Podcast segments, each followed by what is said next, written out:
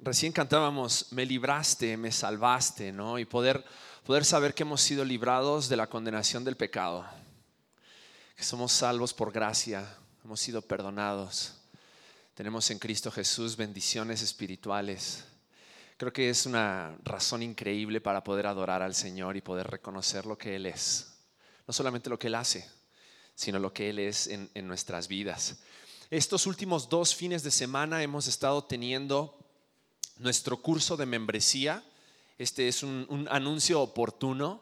Em, para quienes aún no han tomado el curso de membresía, el próximo sábado vamos a tener todavía eh, un curso más. Eh, solamente es un sábado, no es que lo tienes que tomar los tres sábados, es un solo sábado y nos tomamos una hora y media para poder platicar acerca de qué es lo que creemos como iglesia y hacia dónde vamos también como iglesia. Y nos gustaría invitarte que si aún no has tomado el, curso de membresía, puedas estar viniendo este próximo sábado a las 12 del mediodía. Te puedes anotar aquí afuera saliendo en la mesa VIP con Charlie para poder estar escuchando qué, es lo que creemos como iglesia, no solamente lo que escuchamos los domingos, sino también qué es lo que creemos como iglesia en cuanto a nuestra misión, eh, en cuanto también por qué hacemos las cosas como las hacemos aquí en Conexión Vertical y que puedas abrazar, puedas abrazar junto con nosotros esa misión y esa visión para seguir alcanzando a muchas personas aquí en Querétaro. Nos encanta que nos visites, no nos encanta que te quedes de visita Queremos que seas parte con nosotros. Queremos que juntos podamos estar conquistando esta ciudad, como decimos siempre, tomando esta ciudad para la gloria de Dios, en el nombre de Jesucristo, y muchos más lleguen a conocerle a Él como su Salvador personal. Y, justamente por esa razón, hemos comenzado esta, a partir de este domingo, vamos a comenzar una serie que le hemos llamado orgánico. Le hemos llamado orgánico. Esa palabra orgánico está muy de moda. ¿No? Cada vez que mi esposa me habla de algo orgánico, eh, yo me retuerzo porque pienso que eso orgánico que ella quiere comprar cuesta el 50% más de lo que cuesta el producto normal.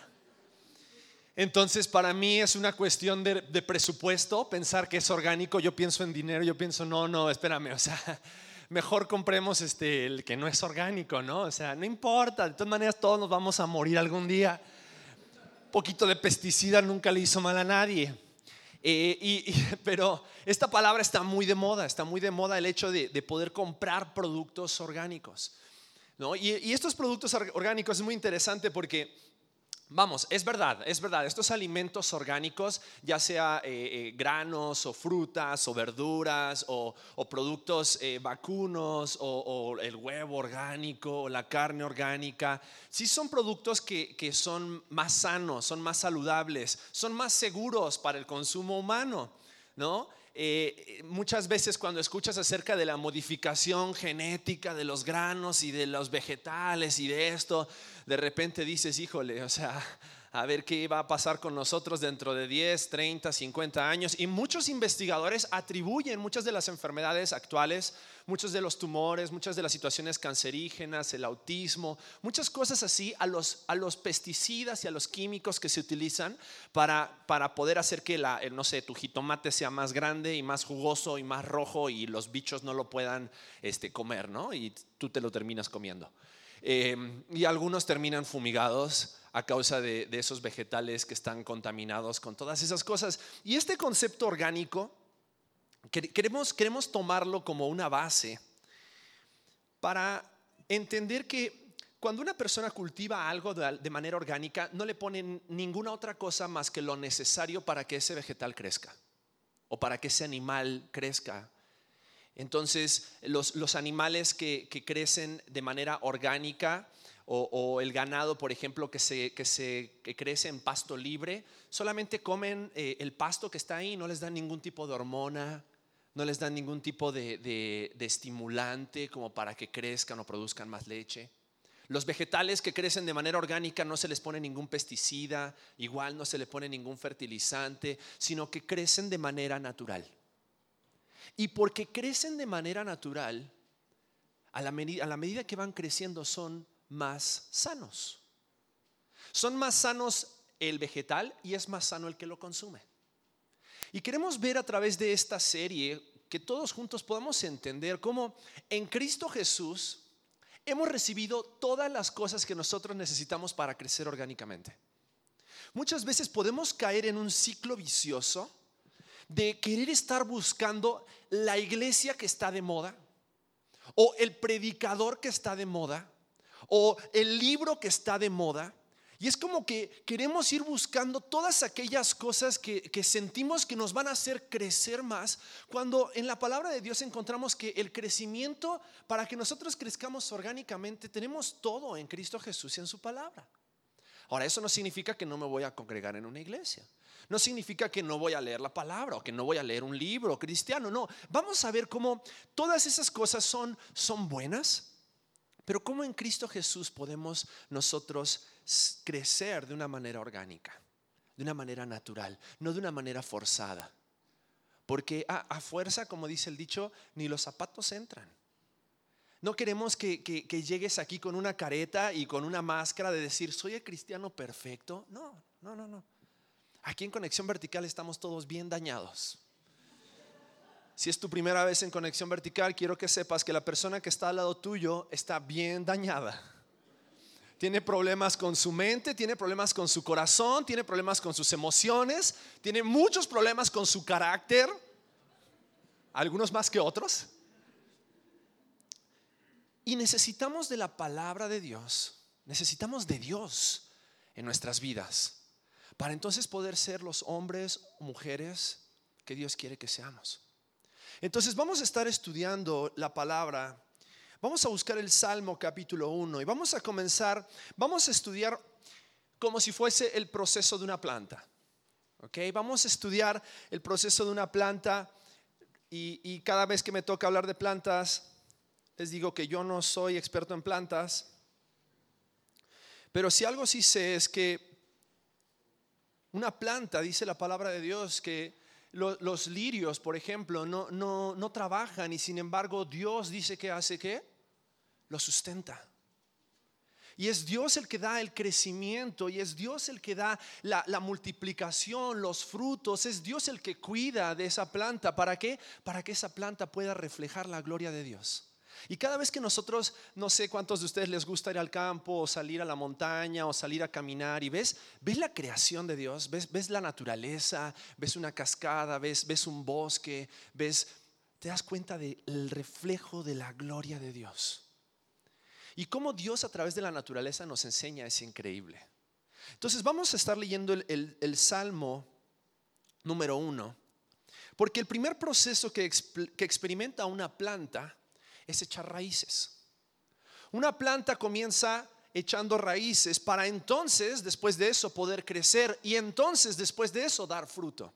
Y lo vamos a dividir en tres domingos. Hoy vamos a hablar acerca de echar raíces. El próximo domingo vamos a hablar acerca de crecer. Y el tercer domingo vamos a hablar acerca de dar fruto. Porque si nosotros necesitamos como principal propósito echar raíces, creo que es bueno que nos enfoquemos en de qué manera Dios nos enseña que debemos echar raíces. ¿Qué son aquellas cosas que orgánicamente Dios ya nos ha dado para poder echar raíces en esta vida cristiana? Y hay varios elementos que se necesitan para que una planta eche raíces. Entonces vamos a estar pensando en esto porque una, para, para comenzar, una planta para poder echar raíces necesita una semilla. No sé cuántos de ustedes han tratado de plantar un árbol de mandarinas sembrando el gajo sin las semillas. ¿Cuántas mandarinas le salieron de ahí? Ninguna. O la pulpa del mango sin sembrar la semilla del mango. No. ¿Qué se necesita? Una semilla. Primer elemento que vamos a estar analizando es se necesita una semilla. Segundo elemento que se necesita para que una planta eche raíces es el agua. No puedes regar una planta con Coca-Cola. No te engañes. No te engañes. La Coca-Cola es dañina para las plantas y es dañina para tu cuerpo también. Gracias, doctora. También el tercer elemento que necesitan, que necesitan las plantas es el oxígeno. El oxígeno es de lo que la planta se nutre y a través del oxígeno es que se va generando todos los, los, nutrientes que necesita la planta para poder crecer. Ahora, todo esto sucede en el primer proceso. El primer proceso de una planta es el proceso de la germinación. Y es cuando la semilla muere para echar raíces y entonces poder empezar a crecer una planta y entonces dar fruto. Y vamos a hablar acerca de este proceso y lo último que necesita esta, esta semilla es luz. Luz. Entonces se necesita una semilla, se necesita agua, se necesita oxígeno y se necesita luz. Y vamos a ver cómo la palabra de Dios nos enseña a la luz de este ejemplo de la naturaleza, cómo nosotros en nuestro corazón tenemos y necesitamos esas mismas cosas para poder ser la planta que dé mucho fruto para la gloria de Dios. Entonces, quiero invitarte a que cierres tus ojos antes de que leamos el Salmo 1 y vamos a orar. Padre, te damos gracias porque podemos estar juntos en esta mañana y podemos contemplar la naturaleza, contemplar tu creación y entender cómo, Señor, tú tienes ese propósito perfecto para nuestras vidas. Padre, queremos a través de, este pasaje y de cada uno de los pasajes que vamos a leer, queremos que tú hables a nuestros corazones. Te necesitamos, Dios. Necesitamos escuchar tu voz y necesitamos que tu Espíritu Santo trabaje en nuestras vidas para que podamos dar mucho fruto. Te pedimos, Señor, esto en el nombre de Cristo Jesús. Amén. A, lo, largo de estas tres semanas que vamos a estar estudiando esto, quiero que también pienses que esta es nuestra visión para este año. Queremos sembrar, queremos crecer y queremos cosechar. Y, a lo largo de este año y a lo largo de los años que se vienen por delante, estas tres cosas son, son aquello que nosotros creemos que es el plan de Dios para cada uno de nosotros como creyentes. Entonces vamos al Salmo capítulo 1, versículos 1 al 3, y dice así la palabra de Dios. Si tienes una copia de la Biblia, abre tu Biblia. Si no traes una Biblia, no te preocupes, los versículos van a aparecer aquí atrás.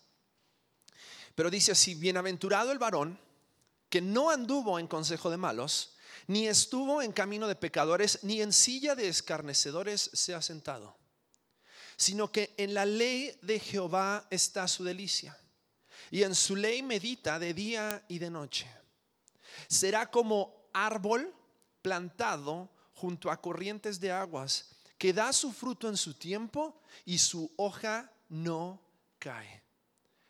Todo lo que hace prosperará. Dice, este, este varón será como árbol plantado junto a corrientes de agua, que da su fruto en su tiempo y su hoja no cae y todo lo que hace prosperará. ¿Cuántos de ustedes les gustaría que todo lo que hagan prospere? Levante su mano. Todo lo que hagas prospere. Que todo lo que hagas te salga bien. Creo que ese es uno de, nuestros anhelos y, una de las cosas por las cuales muchas veces también buscamos guía, buscamos consejo, tomamos cursos, estudiamos. ¿Por qué? Porque queremos que nos, queremos que nos vaya bien, queremos hacer las cosas bien.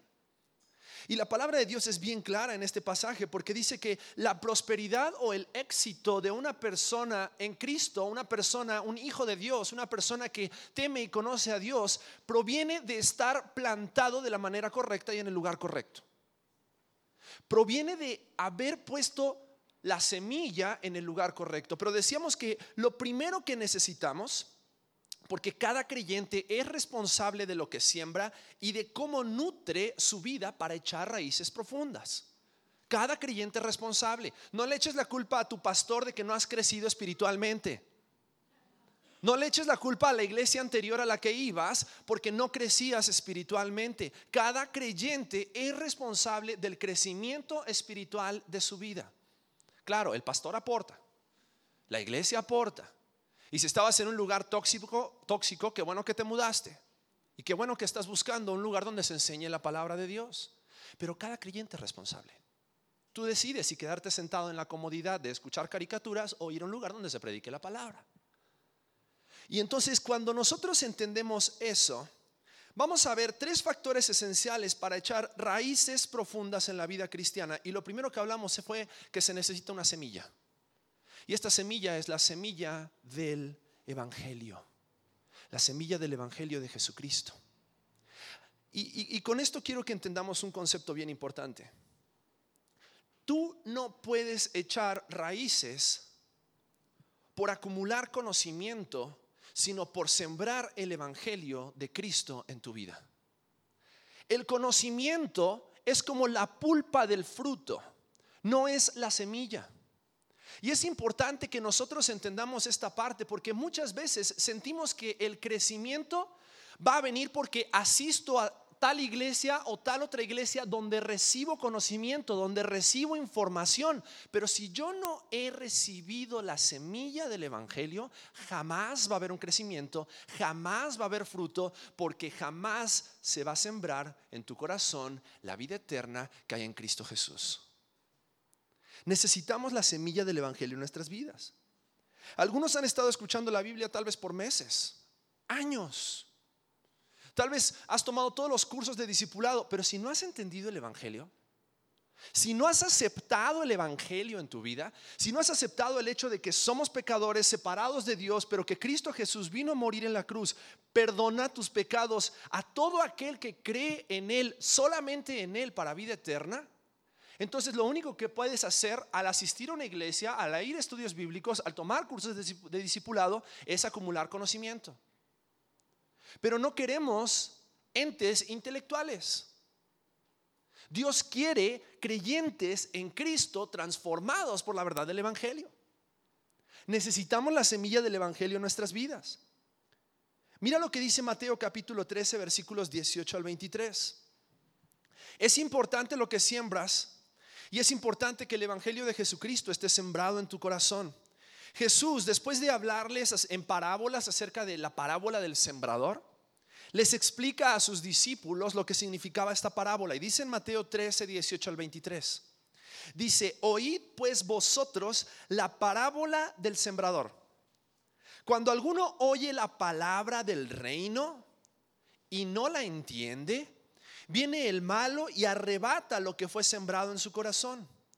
Este es el que fue sembrado junto al camino.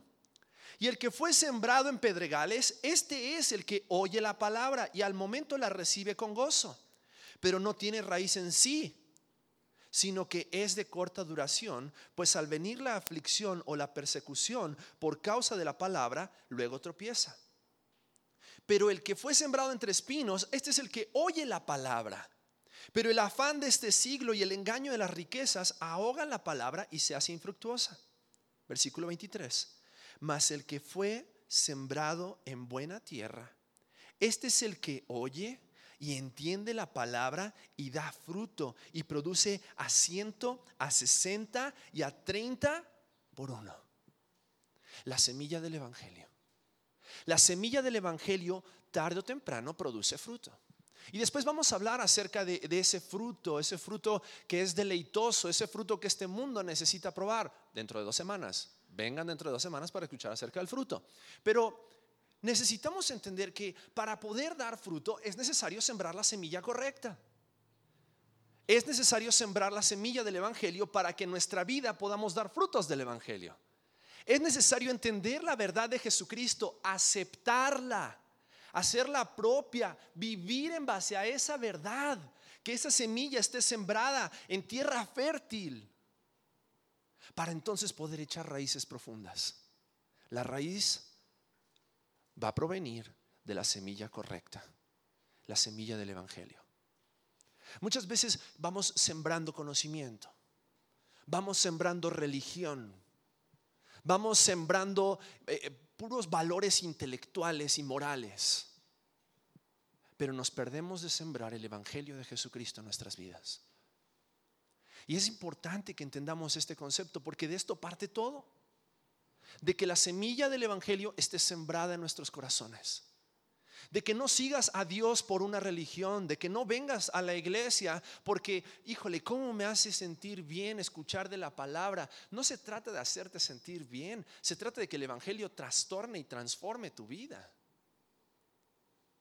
Pero cuando entendemos ese evangelio, ese evangelio sembrado en nuestros corazones, entonces el fruto va a ser conforme a ese evangelio. Hay veces que de repente vamos viendo personas y decimos, híjole, es que él dice ser cristiano, pero su vida no refleja nada. Hay que ver qué semilla sembró. Hay que ver qué semilla ha sembrado. Hay que ver si realmente ha entendido la verdad del Evangelio. Hay que ver si realmente ha entendido que Jesucristo perdona tus pecados, pero eso no es una razón para seguir viviendo en el pecado. Entonces no ha entendido el Evangelio. Porque el que practica pecado, dice primera de Juan, no es hijo de Dios. Entonces es importante entender esta, esta verdad acerca de la semilla. Necesitamos la semilla correcta.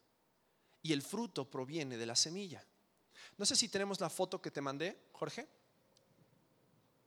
Quiero mostrarles una foto. ¿De qué creen que es esa planta? No es de frijol, es de girasol. ¿Por qué es de girasol? ¿Qué vieron ahí? Todos los adictos a las semillas de girasol empezaron así como que... es una planta de girasol. ¿Y por qué te das cuenta de que es una planta de girasol? Por la semilla. Por la semilla. Y hace unos meses atrás estudiamos acerca de la, la ley de la siembra y la cosecha. Todo lo que siembras, ¿qué pasa? Cosechas. Tú siembras el Evangelio en tu vida, créeme, vas a cosechar una actitud, un carácter, una persona transformada por el Evangelio. Porque la semilla del Evangelio es necesaria para que nosotros podamos crecer en el Evangelio. Aquí no se trata de crecer en una religión más. Si estás buscando otra religión, estás en el lugar equivocado. Nuestra visión para este año es que tú constantemente estés sembrando el Evangelio de Jesucristo en tu vida. Porque es el mensaje de salvación, el mensaje de las buenas nuevas, lo que transforma nuestros corazones. Entonces necesitamos la semilla del Evangelio como factor esencial para poder echar raíces profundas en la vida cristiana. Pero también, en segundo lugar, necesitamos los nutrientes de la devoción personal. Y miren Salmo capítulo 1, como estábamos leyendo recién, si vuelves, deja marcado Salmo 1 porque vamos a estar yendo y viniendo del Salmo 1 a otros pasajes. Y dice el versículo 3 que este hombre será como árbol plantado junto a corrientes de agua, que da su fruto a su tiempo. Y su hoja que dice, no cae. Y todo lo que hace prosperará. Sabes, una, una, persona para poder echar raíces profundas no solamente necesita la semilla del Evangelio, sino que necesita los nutrientes adecuados. Y, este Salmo 1 nos habla de que este árbol está plantado junto a corrientes de agua y, y está haciendo referencia a lo que leímos un versículo anterior. Porque el versículo anterior del Salmo 1, el el Salmo 1.2, dice que en la ley de Jehová está su delicia y en su ley medita de día y de noche. Y sabes que así como las plantas necesitan agua, tú y yo también necesitamos agua. Físicamente necesitamos agua. ¿Alguna vez has visto una persona deshidratada? ¿Qué es lo que sucede con esa persona? Se seca. ¿No? Se le empiezan a resecar los labios. Eh, eh, y, hay varias cosas interesantes acerca de la falta del agua en el cuerpo humano. Tú puedes sobrevivir sin comer entre 30 y 50 días, pero sin agua tal vez entre 3 y 5 días, según el nivel de deshidratación y según los factores climáticos en donde estés. Si estás en Mérida, Yucatán, seguramente sobrevives 45 minutos. Pero sí real que nuestro cuerpo necesita agua. La naturaleza necesita agua. ¿Qué sucede cuando un lugar no tiene agua, no tiene lluvia? ¿Qué pasa? Se seca. Se crea un desierto. Ahora, con la falta de agua, nosotros físicamente, humanamente, tu sistema no puede regular la temperatura de la sangre. Tu cuerpo pierde la capacidad de filtrar las toxinas, empieza a fallar todo tu sistema renal y ya no, ya no, ya no puedes filtrar las toxinas que, que hay en tu cuerpo y tu mente comienza a perder la razón. ¿Alguna vez han visto en esas películas cuando, cuando la persona está buscando agua en medio del desierto y ve un oasis, ¿no? Y es una mera alucinación. Tu mente empieza a perder la razón a falta del agua. Ahora es interesante que esas mismas tres cosas suceden en nuestro cuerpo espiritual, en nuestra vida espiritual, cuando nos falta agua. Porque cuando nos falta agua, tu sistema comienza a perder el control y comienzas a dejar de filtrar las toxinas que hay en tu mente, que hay en tu carácter, que hay en tu cuerpo, que hay en tus actitudes. Por eso cuando de repente alguien tú te vas dando cuenta de que no está reflejando el Evangelio de Jesucristo, le falta agua, le falta la palabra de Dios. Nos falta la palabra de Dios. Mira lo que dice el Salmo 42, 1 y 2. Dice, como el siervo brama por las corrientes de las aguas, así clama por ti, oh Dios, el alma mía. Sabes, necesitamos leer la palabra de Dios. Necesitas leer la palabra de Dios. El Salmo 1 decía que en, la ley de Jehová está su delicia y en su ley medita de día y de noche. Y después dice, será como árbol plantado junto a corrientes de agua. Tú y yo necesitamos agua. Tú y yo necesitamos la palabra. Necesitas la palabra de Dios. La persona que está a tu derecha necesita la palabra de Dios. La persona que está a tu izquierda necesita la palabra de Dios. Necesitamos la palabra de Dios. Porque si no, nuestra vida cristiana se seca. Nuestro crecimiento, nuestra germinación, aunque la semilla del Evangelio haya sido sembrada en nuestros corazones, si no la regamos con la palabra de Dios, jamás va a haber crecimiento. Necesitamos de la palabra de Dios. Salmo 42, versículo 2, después dice, mi alma tiene sed de Dios, del Dios vivo. ¿Cuándo vendré y me presentaré delante de Dios? Es importante pasar tiempo en la presencia de Dios y es tan necesario para nuestros cuerpos como tomar agua. Necesitamos de la palabra. Necesitamos pasar tiempo en la palabra de Dios para refrescar el alma. Pero también necesitamos pasar tiempo en la palabra de Dios porque eso alumbra nuestro camino. Salmo 119, versículo 105. Dice que lámpara es a mis pies tu palabra y lumbrera a mi camino. Pero también necesitamos pasar tiempo en la palabra de Dios porque limpia nuestras vidas del pecado. Salmo 119, versículos 9 y 11 dice, ¿con qué limpiará el joven su camino? Con guardar tu palabra. Versículo 10, con todo mi corazón te he buscado. No me dejes desviarme de tus mandamientos. En mi corazón he guardado tus dichos, tu palabra. ¿Para qué? Para no pecar contra ti para no pecar contra ti. Sabes, si realmente en este año 2016 queremos que el Evangelio de Jesucristo haga una obra poderosa en nuestras vidas, esa semilla que ha sido sembrada en nuestros corazones necesitamos regarla. Necesitamos de la palabra diariamente. Así como todos los días necesitas tomar agua. Así como, creo que es un litro y medio que necesitas tomar al día. Dos litros mínimo necesitas tomar agua. Necesitas de la palabra. Si no, tarde o temprano vamos a empezar a todos experimentar los rasgos de tu deshidratación. Cuando tu carácter no esté siendo moldeado por la palabra. Cuando tu vida no esté siendo moldeado por la palabra. Y tú también vas a experimentar eso cuando todas tus relaciones a tu alrededor se comiencen a secar. Por la falta de agua. Por la falta de la palabra de Dios. Ahora, algunos, algunos consejos prácticos de cómo llevarlo a la práctica diariamente esto de la palabra de Dios. El devocional diario. La hora silenciosa. ¿Todos tienen un boletín? En su boletín viene la hora silenciosa. Para que este año, todos los días puedas tomar de la palabra y refrescar tu alma. Para que todos los días puedas tomar de la palabra y esa palabra alumbre tu camino. Y todos los días puedas tomar de la palabra y entonces eso limpie tu vida del pecado. El devocional diario. ¿Cómo hago mi devocional diario? Bueno, son pasajes cortos, todos los días, pero buscando una enseñanza práctica. Hay dos preguntas que te tienes que hacer a la hora de hacer tu devocional diario. ¿Qué, expresa el escritor y cómo puedo aplicarlo a mi vida? En la librería tenemos también un diario devocional para que tú puedas ir anotando todas esas cosas para que no solamente se queden aquí en un pensamiento, sino poder anotarlas y llevar un diario de lo que Dios ha estado hablando a tu vida. Pero necesitamos un devocional diario, pasajes cortos, pero buscando una enseñanza práctica. Necesitamos compartirlo con otros, lo que Dios ha hablado a nuestro corazón, para una edificación mutua. Sabes que queremos cortar conversaciones vanas y efímeras y reemplazarlas por conversaciones llenas de la palabra.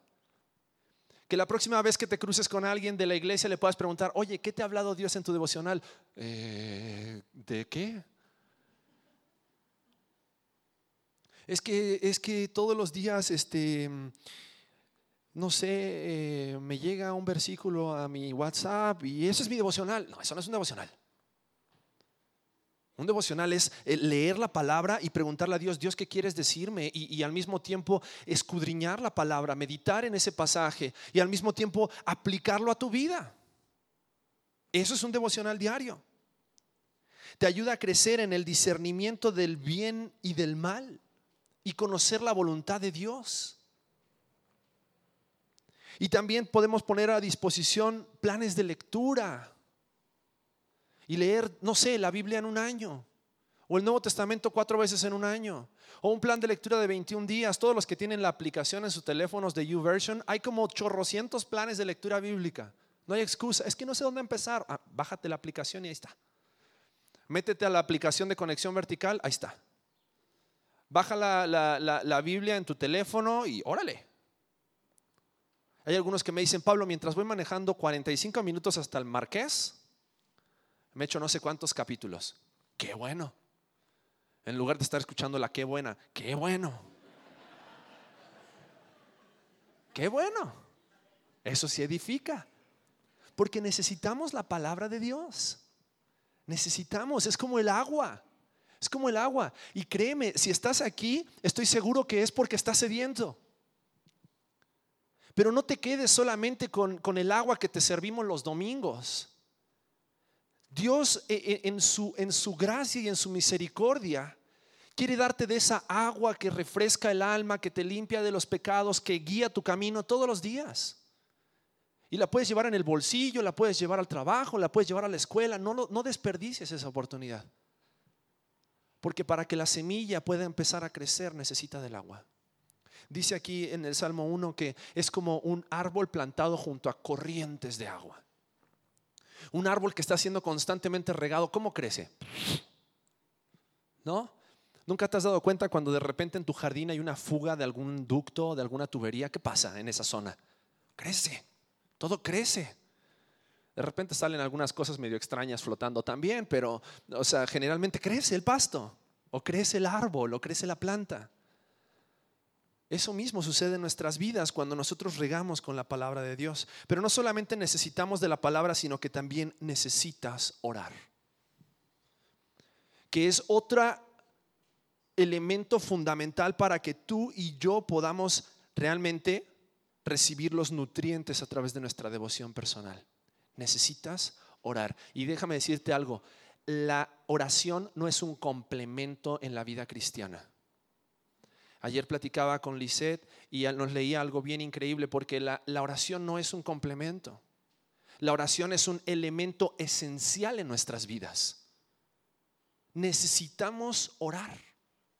Necesitamos de la palabra, pero también necesitamos orar. ¿Por qué necesitamos orar? Quiero mostrarte tres cosas en la palabra. Podríamos hablar de muchísimas razones acerca de por qué necesitamos orar, pero necesitamos orar porque, porque la oración nos protege del pecado.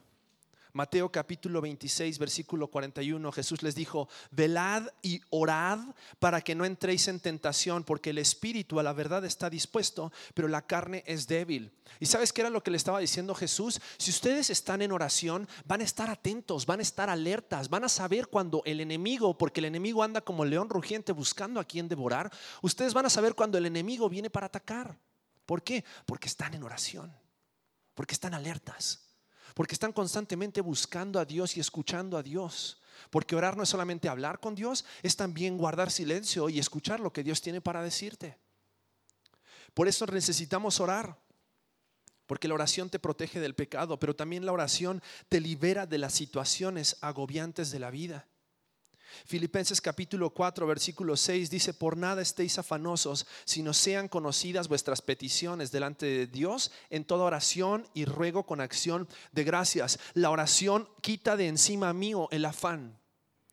Porque yo sé que en las manos de Dios aquellas situaciones que pueden traer afán, que pueden traer agobio, que pueden traer preocupación, que me pueden robar la paz, están seguras en las manos de Dios. El día de ayer estaba hablando con Lisette y le pedí permiso para usarla de ejemplo. Porque hemos estado viendo todo lo que ha estado sucediendo en su vida. Y creo que muchos hemos estado al pendiente en Facebook y en todos lados acerca de las noticias y el carro sospechoso y, y todas las cosas que han estado sucediendo desde que desapareció Josh. Y si hay algo que yo puedo dar testimonio acerca de la vida de Lisette hoy, es que como dice el Salmo 1, el que medita en la ley de Jehová y en su ley, está su delicia, es como árbol plantado junto a corrientes de agua y su hoja no cae. Porque en medio de la tormenta, en medio de la sacudida, en medio de los vientos fuertes, su hoja no cae, su, su esperanza no desfallece, su confianza no decae. ¿Por qué? Porque ella ha sembrado en su corazón la palabra.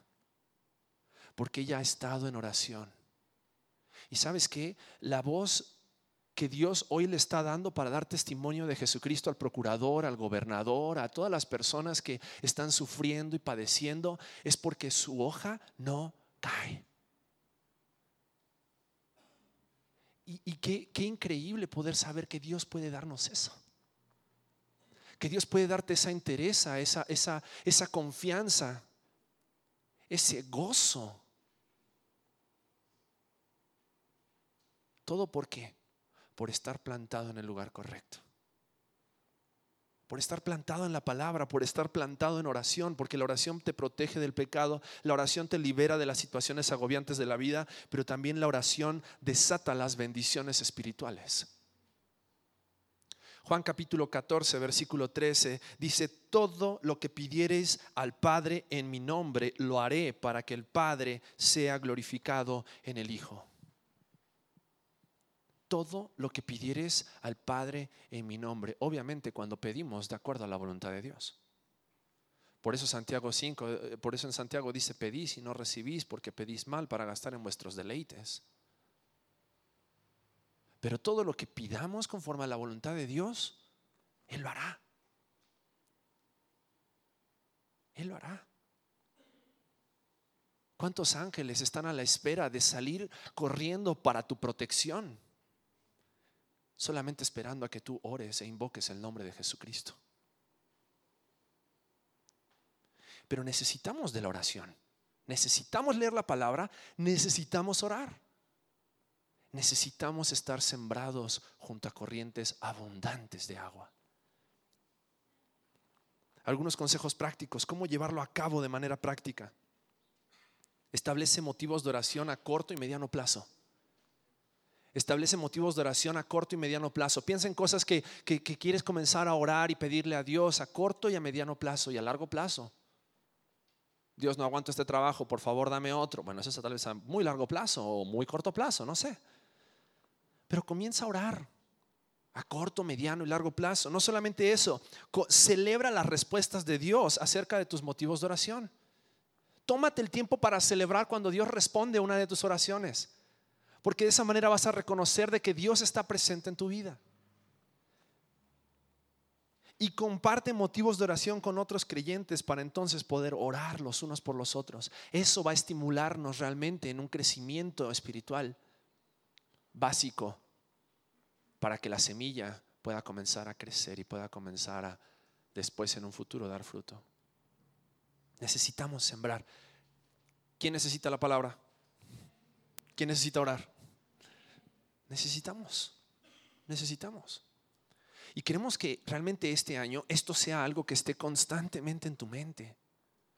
Porque queremos ser ese, ese fruto orgánico, saludable, sano, del cual este mundo pueda probar y disfrutar y entender que es en Cristo Jesús que la semilla fue plantada en nuestros corazones a través del Evangelio, pero también que hemos estado dispuestos a poner los nutrientes necesarios a través de nuestra devoción personal. Devoción personal. Es responsabilidad de cada uno. Ni crean que les vamos a estar llamando todos los días para ver si hicieron su hora silenciosa o si ya oraron. Eso es personal. Y necesitamos crecer como, como, como creyentes maduros y hacerlo, disciplinarlos y ser constantes en nuestra devoción personal. Necesitas leer la palabra, necesitas orar. Y por último, el tercer factor esencial para que podamos echar raíces profundas. El primero fue la semilla del Evangelio, el segundo fueron los nutrientes de la devoción personal y el tercero es el cuidado de la disciplina personal. El cuidado de la disciplina personal. Así como una semilla necesita luz para poder echar raíces, así como necesita alimentarse del agua y del oxígeno, necesita luz para poder hacer el proceso de germinación. De la misma manera tú y yo necesitamos andar en luz para que entonces esa semilla del Evangelio comience a echar raíces y haga raíces profundas. Tiene que haber una disciplina personal. Efesios capítulo 5, versículos 8 al 12 dice así. Porque en otro tiempo erais tinieblas, mas ahora sois luz en el Señor. Andad como hijos de luz. Porque el fruto del Espíritu es en toda bondad, justicia y verdad comprobando lo que es agradable al Señor y no participéis en las obras infructuosas. ¿Quieres dar mucho fruto? Entonces no participes de aquellas obras que no dan fruto, que son infructuosas. ¿De dónde? De las tinieblas, sino más bien reprendedlas, porque vergonzoso es aún hablar de lo que ellos hacen en secreto. Sabes, cada una de estas disciplinas personales, el entender la semilla del Evangelio, el recibir los nutrientes, pero también la disciplina de, estar cuidando mi corazón de las tinieblas y andar en luz, son responsabilidad de cada uno. Y es responsabilidad tuya huir de las oportunidades de pecar. Segunda Timoteo capítulo 2 versículo 22 dice, huye de las pasiones juveniles y sigue la justicia, la fe y el amor con los que de corazón limpio buscan a Dios si tienes puras amistades que como dice el Salmo 1, el Salmo 1 leíamos recién y dice, bienaventurado el varón que no anduvo en consejo de malos, ni estuvo en camino de pecadores, ni en silla de escarnecedores se ha sentado. Necesitamos huir de aquellas oportunidades para pecar. No, es que yo sí aguanto, no, es que yo estoy bien con Dios, entonces yo sí puedo ir al antro y disfrutar acá bien chido y después ir a la iglesia el domingo y nada. Realmente necesitamos huir de todas las oportunidades de pecar. Necesitamos huir. En segundo lugar, necesitamos practicar una vida de confesión. Proverbios 28:13 dice que el que encubre sus pecados no prosperará, mas el que los confiesa y se aparta alcanzará misericordia. Y hay una verdad acerca de la confesión que a mí me vuelve loco. Es el hecho de pensar de que yo no confieso para que mis pecados sean perdonados, porque mis pecados fueron perdonados por Cristo Jesús en la cruz. Desde el momento en que yo confesé a Jesucristo como mi Salvador personal, mis pecados pasados, presentes y futuros son perdonados. Ya no hay ningún pecado que me condene. Porque todos mis pecados fueron cargados por Cristo Jesús en la cruz. Pero la confesión me alinea de nuevo con la santidad de Dios al reconocer que me desvié del camino que Dios había trazado para mí. Por eso es necesaria la confesión en nuestras vidas. No es que si no confiesas Dios no te perdona. No, si tú ya creíste en Cristo Jesús, tus pecados ya fueron perdonados. Nada te puede separar del amor de Dios. Nada. Pero es necesario volver a enderezar nuestros pasos y la confesión viene como el resultado del arrepentimiento para entonces volver a caminar en la santidad de Dios. Por eso es necesario vivir una vida de confesión que sea algo práctico en nuestras vidas. Necesitas huir de las oportunidades de pecar, necesitas practicar una vida de confesión, pero por último, necesitas buscar ayuda en la familia de Dios. Créeme, no estás solo. Yo sé que estás lidiando con el pecado, todos lidiamos con el pecado. Todos. Hoy, o sea, de repente estaba, ah, me acaba de despertar, no sé qué, y mi esposa me dio un codazo así, ya se iba a armar ahí el ring de box sobre... Y, y dije, necesito de Dios, necesito del Espíritu Santo, necesito del Evangelio en mi vida. Necesito de Cristo, pero también necesito de mis hermanos, necesito de mi familia. Sabes, nosotros aquí en Conexión Vertical no creemos en la disciplina. Creemos en la restauración. Pero no creemos en la disciplina porque, porque no es bíblico. Creemos en la restauración. Y creemos que a través de la restauración de los hermanos de la fe a aquellos que han caído y han pecado, es que Dios vuelve a tomar a ese creyente en Cristo Jesús y lo vuelve a usar para su gloria. Pero necesitamos de esa familia, necesitamos de los hermanos, nos necesitamos los unos a los otros. Santiago 5:16 dice, confesaos vuestras ofensas los unos a los otros y orad unos por otros para que seáis sanados. Y esa palabra sanados también es traducida como íntegros. No está hablando solamente de la salud, está hablando acerca de la integridad espiritual del creyente. Y necesitamos el apoyo, la oración, la confesión entre los unos y los otros para poder entonces crecer y salir adelante. Es necesario, porque la oración eficaz del justo puede mucho. Yo sé que hay varios que nos están visitando. Hay varios que están escuchando estas verdades y déjame decirte algo, queremos que estas verdades sean tuyas. Queremos que este año Dios pueda estar realmente regando la semilla que ha sido sembrada en tu corazón del Evangelio y que puedas dar mucho fruto pero creemos que también es necesario que estés constantemente recibiendo esos nutrientes de la palabra a través de las disciplinas personales, a través de tu devoción personal. Queremos que hagas una hora silenciosa, queremos que tengas un devocional, queremos que tengas un tiempo de oración. ¿Para qué? Para que Dios pueda hacer su obra en tu vida. Y también deseamos que en tu vida haya ese fervor, ese deseo por cuidarte cuidarte de lo que el pecado quiere hacer en ti. El pecado quiere destruirte, el pecado quiere matarte, pero Cristo ha venido para dar vida. Y en Cristo Jesús tú puedes encontrar la bendición y la fortaleza para poder huir del pecado. Pero también puedes encontrar en Cristo Jesús la familia que te va a ayudar a contenerte y a cuidarte del pecado. Por eso tenemos los grupos conexión y vamos a hablar de los grupos conexión la próxima semana. Pero es la razón por la cual tenemos grupos de hombres, de mujeres, de jóvenes hombres, de jóvenes mujeres, para que a través de los grupos podamos cuidarnos, podamos cuidar esa semilla los unos de los otros para que esa semilla germine y entonces salga la planta que Dios quiere que crezca y dé mucho fruto.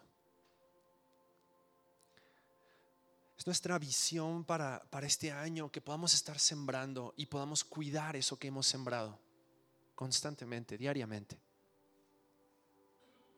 Y, queremos realmente ser ese, ese fruto orgánico que es más sano, que es más saludable. Y, que Dios realmente se glorifique en nuestras vidas. Quiero invitarte a que cierres tus ojos.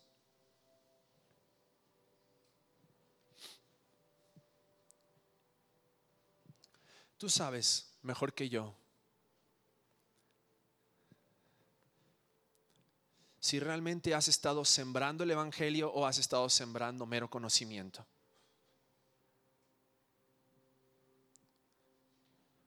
Tú sabes mejor que yo. ¿Dónde has estado sembrando? Si estás sembrado junto a corrientes de agua, si has estado viviendo bajo una vida devocional, donde recibes de la palabra todos los días, donde estás en oración todos los días. Orad sin cesar, dice la palabra. Eso significa en todo tiempo.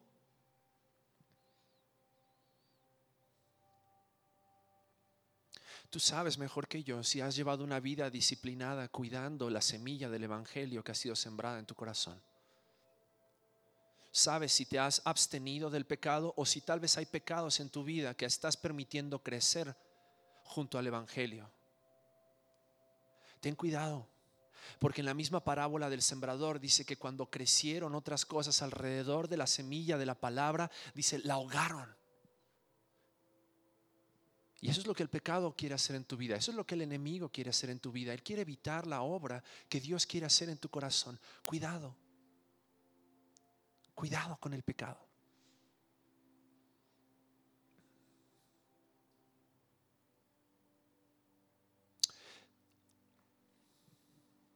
Si tal vez hoy por primera vez ¿Entiendes esta verdad? ¿Por qué no hoy le abres tu corazón a Jesucristo y le dices, Jesús, quiero que siembres en mi corazón ese evangelio? Creo. Quiero creer. Porque Jesús vino a morir en la cruz y derramó su sangre para perdonar tus pecados y para que tú puedas tener esta vida nueva y abundante que Él quiere que tú tengas. Lo único que tienes que hacer es abrirle tu corazón y dile en este momento, Jesús, te abro mi corazón. Jesús, ven a mi vida. Jesús, sálvame, perdóname. Creo que eres el Hijo de Dios.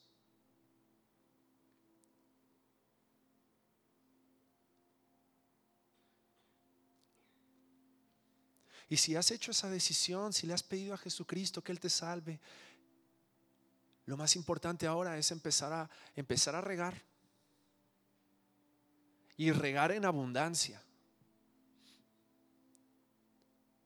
Con la palabra en oración y cuidar.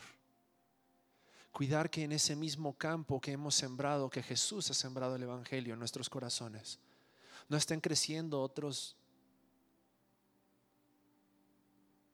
espinos del pecado que puedan ahogar lo que Cristo quiere hacer en nuestras vidas.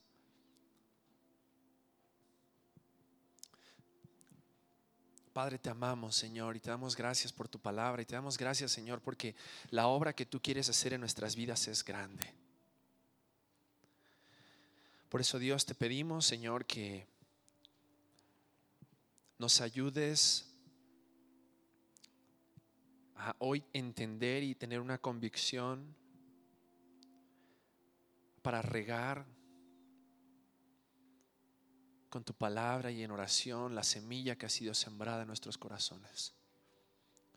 Queremos ser diligentes en cuidar nuestras vidas del pecado y lo que el pecado quiere hacer para destruirnos.